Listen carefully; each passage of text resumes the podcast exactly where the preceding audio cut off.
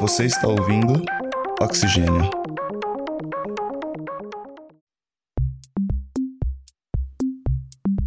Você já deve ter ouvido falar sobre genômica ou sobre genoma. Esse é um ramo da biologia que cresceu muito nos últimos anos. E em uma busca rápida na internet, a gente encontra muitas notícias sobre o tema, desde os mistérios do genoma, passando por edição e sequenciamento do genoma de plantas, animais e microrganismos, e chegando até nas possíveis aplicações desse ramo de estudo da biologia. Mas o que é esse tal de genoma? O que os cientistas sabem sobre ele? E por que é tão importante estudar o genoma dos organismos? No episódio 54, o Oxlab, esse tal de genoma, eu, Maria Letícia Bonatelli, vou tentar entender um pouquinho mais sobre essa palavra, o genoma. É claro que nessa jornada eu não vou estar sozinha, muito pelo contrário. Eu conto com a colaboração de uma especialista dessa área. A professora Maria Carolina Quessini Verde é do Departamento de Genética da Exalc. Ela é agrônoma com doutorado em genética e melhoramento de plantas. Ela me contou que o seu interesse de pesquisa sempre foi voltado para tentar entender a genética dos microrganismos. E atualmente, uma das linhas de pesquisa do seu laboratório é com foco em um fungo, Australopoccinia psidi é um fungo muito interessante. Foi primeiramente descrito na América do Sul, colonizando algumas espécies da família Mirtácea, como por exemplo, jambo, goiaba, jabuticaba. Não era de grande importância econômica. É, um fungo que causa uma doença em jambo, goiaba e jabuticaba não deve ser um fungo com uma importância econômica muito grande. Essas não são culturas de plantas que geram muito dinheiro para os agricultores. Mas quando chega uma outra planta no Brasil, esse fungo começa a causar problemas quando chegou as primeiras espécies de eucalipto no Brasil com fins ornamentais, esse fungo, que é um fungo biotrófico adaptado em colonizar espécies da família das mirtáceas, encontrou um novo hospedeiro. Eucaliptus também pertence à família mirtácea. O que aconteceu? O quê? O que aconteceu com o eucalipto? Ele chegou a um país exótico, onde já tinha um patógeno que ele não tinha contato, sem mecanismos de resistência. Esse era então um hospedeiro novo, um prato cheio então para esse fungo poder colonizar, infectar e causar doença em eucalipto. Nossa, que treta! Isso a gente pode comparar, por exemplo, quando os portugueses vieram para o Brasil trazendo diferentes doenças que os indígenas ainda não tinham contato. E no caso das populações indígenas, a quantidade de mortes ocasionadas por essas doenças ela foi bem alta. E isso ocorre com o eucalipto também. As perdas de produção nessa cultura podem chegar até 100% em espécies suscetíveis. E o eucalipto, ele é uma grande commodity mundial. É a matéria-prima para a produção de madeira, celulose e carvão. Hoje existe uma corrida para tentar entender melhor a doença da ferrugem no eucalipto. A Maria Carolina me contou que um dos caminhos para tentar entender melhor um organismo é através do estudo do genoma dele. E aí eu quis saber, o que você está tentando entender sobre o fungo que causa a ferrugem no eucalipto. É o genoma? Isso, a gente está tentando entender o genoma desse fungo. Mas o que é realmente esse tal de genoma? Quando eu falo genoma, por definição, eu tenho que entender que o genoma de um organismo ou de uma espécie é o conjunto de pares de bases que são formados por adenina, timina, citosina e guanina. É, aquelas famosas letras A, C, T e G que formam o DNA. Presente dentro do núcleo na forma de ácido nucleico que cientificamente parece muito complexa essa definição, mas em outras palavras, o genoma é toda a informação que o organismo carrega que vai predizer quem esse organismo realmente vai ser. Hum, tá. Então é no genoma, né? É no DNA que está dentro do núcleo da célula que a gente vai ter a receita de bolo dos organismos. Ou seja, no genoma que um organismo sabe se vai ser uma plantinha, ou então uma mosca, ou então a gente mesmo, né? Um ser humano. Mas será que é só isso? Além de definir se eu vou ser uma batata, uma mosca ou um humano, vai definir também se eu serei a Carolina ou a Angelina Jolie. Então tem diferenças entre diferentes espécies e também entre indivíduos da mesma espécie, trazendo então a diferença entre eu, Angelina Jolie ou a Bárbara McClinton, por exemplo. Bom, e quem vai definir se a Carolina vai ser a Carolina? Se eu vou ser eu, Maria Letícia, é a informação que está no núcleo das nossas células e que a gente chama de genoma. E eu perguntei para a professora Carolina quais as informações que a gente tira quando estudamos o genoma de um organismo. Quando eu estudo o genoma, em última instância, então, eu consigo entender a biologia daquele organismo. Eu consigo ler a receita e entender como aquele organismo funciona ou mesmo tentar predizer em determinada condição como ele vai reagir, porque toda essa informação já está presente no genoma. É, esse fungo causa doença em muitas culturas de plantas e o eucalipto é o mais importante. Então, estudar o genoma ajuda a entender como esse fungo vive, se alimenta ou mesmo como ele ataca a planta. E eu pedi para Maria Carolina contar um pouco dos resultados que eles tiveram com o estudo do genoma desse fungo.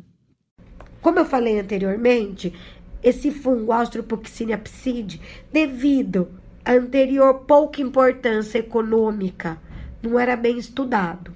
Então, quando a gente estuda o genoma dele, automaticamente a gente acaba comparando com o genoma de outros fungos de importância econômica biotecnológica, como por exemplo a Saccharomyces cerevisiae, que é um fungo relacionado à produção de etanol. Esse fungo, por exemplo, Saccharomyces cerevisiae, a levedura, ela possui um genoma de aproximadamente 20 megabases.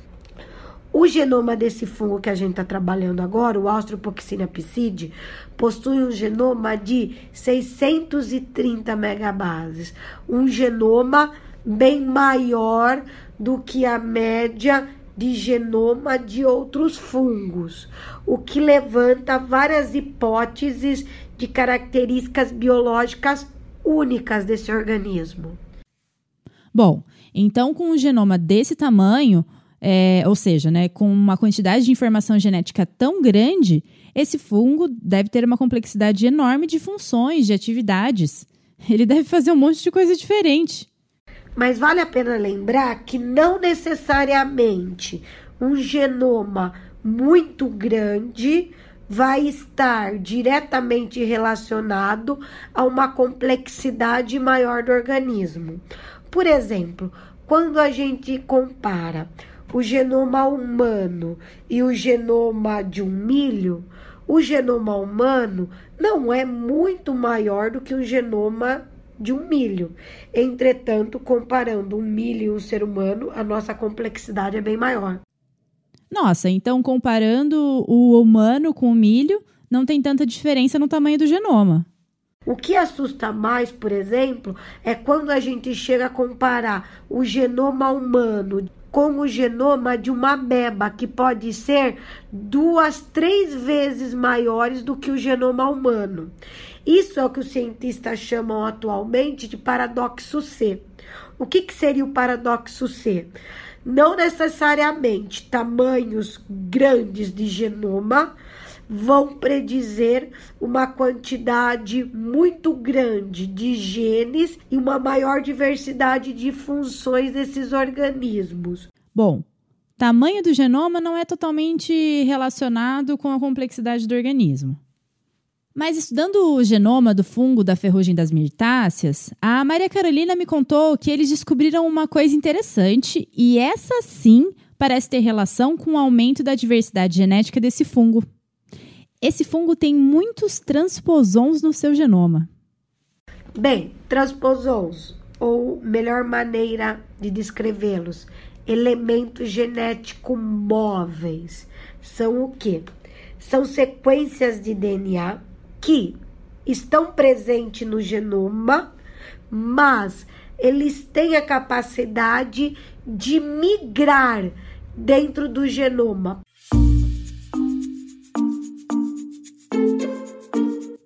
A professora me contou que esses elementos genéticos móveis podem passear no genoma. E isso seria mais ou menos assim. Quando a gente olha para o nosso genoma, né, o genoma humano, nós vemos vários cromossomos. A gente tem no total 46 cromossomos, sendo que dois são sexuais, os cromossomos X e o Y. Eles que vão definir o sexo biológico de uma pessoa. Mas imagina lá um pedaço do genoma que está no cromossomo um, 6. Ele está lá paradinho, compondo uma parte do genoma. Mas esse é um elemento genético móvel. Então ele vai ter alguns sinais na sua sequência de DNA que vão permitir que ele saia para dar uma voltinha. E aí, esse elemento sai do cromossomo 6 e vai parar no cromossomo 20, por exemplo. Nisso, ele pode se encaixar no meio de um gene e interromper a função dele, ou ele pode se encaixar em outra região e não alterar função nenhuma. Mas a verdade é que esses genomas são recheados de elementos genéticos móveis. No genoma humano, por exemplo, esses elementos representam 44% de todo o genoma.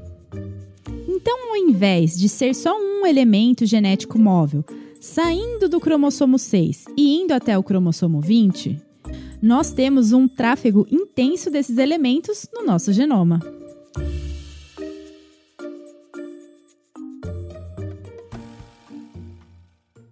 E a Maria Carolina explicou um pouco o que significa, para a biologia, o estudo desses elementos genéticos móveis. Assim, o que a presença deles acaba gerando no nosso genoma. Isso mostra que eu tenho a informação no genoma, mas essa informação pode ser embaralhada dentro do mesmo organismo. Isso traz uma outra perspectiva para estudos evolutivos. Por quê? Os transposons são importantes, uma vez que eles embaralham a informação genética nos organismos, aumentando então a diversidade genética, colaborando então com a evolução por meio da variabilidade genética.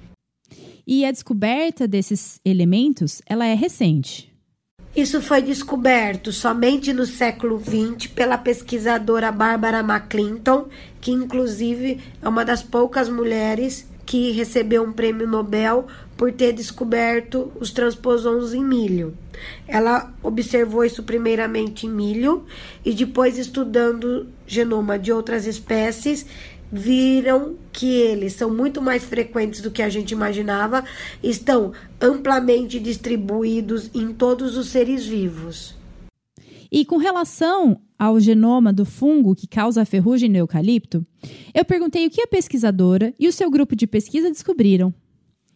Como eu falei, o tamanho do genoma não é diretamente relacionado à complexidade do organismo. Apesar de ter um genoma bem maior do que a média dos outros fungos, a quantidade de genes presentes no genoma da Australopoccinia psidi não é tão maior. E o que significa ter uma grande quantidade de elementos genéticos móveis no genoma desse fungo? E a presença dos transposons no genoma desse fungo pode fazer com que ele possua uma grande variabilidade genética e consiga assim infectar várias espécies de mirtáceas, que é o que a gente observa atualmente. Aí então a gente consegue relacionar estudos de genoma, estudos de transposon e biologia de determinados organismos. A Maria Carolina me contou que essa é uma das hipóteses para a presença desse grande número de transposons no genoma desse fungo. É, e quando o assunto é estudo de genoma, parece que muito ainda precisa ser investigado. E eu quis saber, assim, é, qual é o grande desafio do estudo da genômica hoje em dia? O grande desafio do estudo da genômica hoje em dia não é ter a informação do tamanho do genoma, não é ter a sequência dos pares de base que compõem esse genoma. Mas sim, hoje em dia, o grande desafio para os cientistas é tentar entender como ler esse livro Genoma.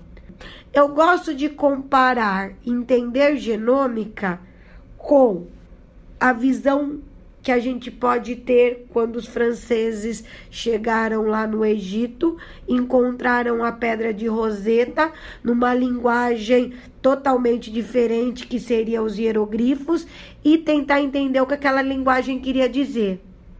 Então, hoje em dia, a gente tem as pedras de Roseta, a gente tem genomas sequenciados de uma maneira relativamente fácil e barata, mas o grande desafio é entender como esse genoma funciona, como eu consigo entender cada informação e associar essa informação à biologia, à evolução do organismo. Pois é. Agora nós temos mesmo que focar nas nossas pedras de roseta, ou seja, nos genomas que a gente já tem sequenciado para entender como funciona um ou outro organismo. Mas, por tudo que a professora Carolina nos contou, Parece que essa tarefa não é exatamente simples. Esse episódio foi apresentado por mim, Maria Letícia Bonatelli, e contou com a colaboração da Beatriz Guimarães e da Sara Zobel Lima. Os trabalhos técnicos foram do Otávio Augusto da Rádio Unicamp. E você já sabe, se gostou do nosso programa, deixe sua avaliação ou comentário para Oxigênio, lá no aplicativo que você usa para ouvir podcasts. Isso ajuda outras pessoas a encontrarem o programa. E você também pode mandar uma mensagem para a gente pelo Twitter, Facebook ou Instagram. Até mais!